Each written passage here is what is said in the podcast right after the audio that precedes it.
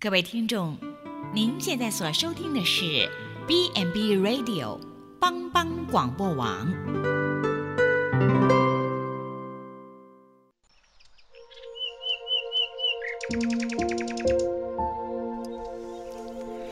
一日之计在于晨，一天的开始，愿你有好心情面对每一件事。今天的能量就在埔基早安咖啡。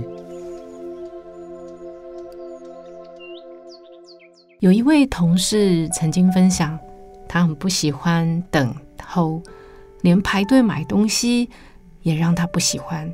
开车的时候，只要让他遇到红灯，他就把车绕入、转入小巷，所以各大街小巷他都摸透了，为的就是不需要红灯停车，他可以畅行无阻。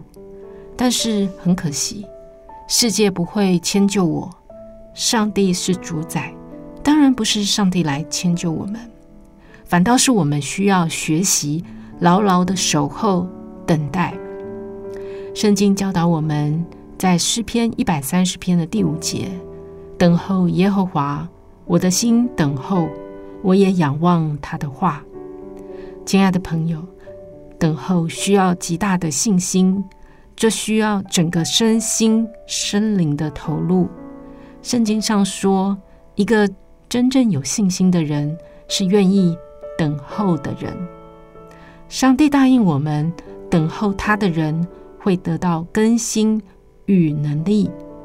然后，在我们仰望、依靠神、服侍神的当中，就不断地经历到生命的更新与蜕变。刚刚我们读的诗篇一百三十篇的第五节，等候。这个圣经当时时代的背景是这样的：希伯来人他们一看到这个动词就会明白，因为他所要表达的也是希伯来式的热切期盼、热切期望。什么是希伯来式的热切期望？意思就是，他不是被动的，必须有预备，而且是预备好的。就好比比赛中的选手们，他们一听到信号枪响起，就立即行动，这个意思。因此，亲爱的朋友，好不好？我们一起来学习，去执行等候，因为我们等候神，等候神的指令。就会经历到神的宝贵，而且不仅仅我们的灵魂得到好处。圣经说：“等候耶和华，我的心等候。”这里的心，它指的其实是我们整个人。哎，亲爱的朋友，我们热切预备守候，必要亲自体验那跟随耶和华上帝的人。我们的心等候神。必蒙福，我们必亲自体验、学习到如何跟随神。如果我们不等候，如果我们没有等候神，只靠着本能，那和动物其实没有什么两样。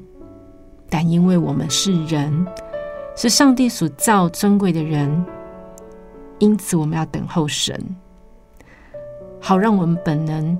那种想要随着自己意思的自动反应消失，我们的一切都等候神，相信神。我们相信专心等候神，这种耐心是一个好品德。早安咖啡，祝福大家平安。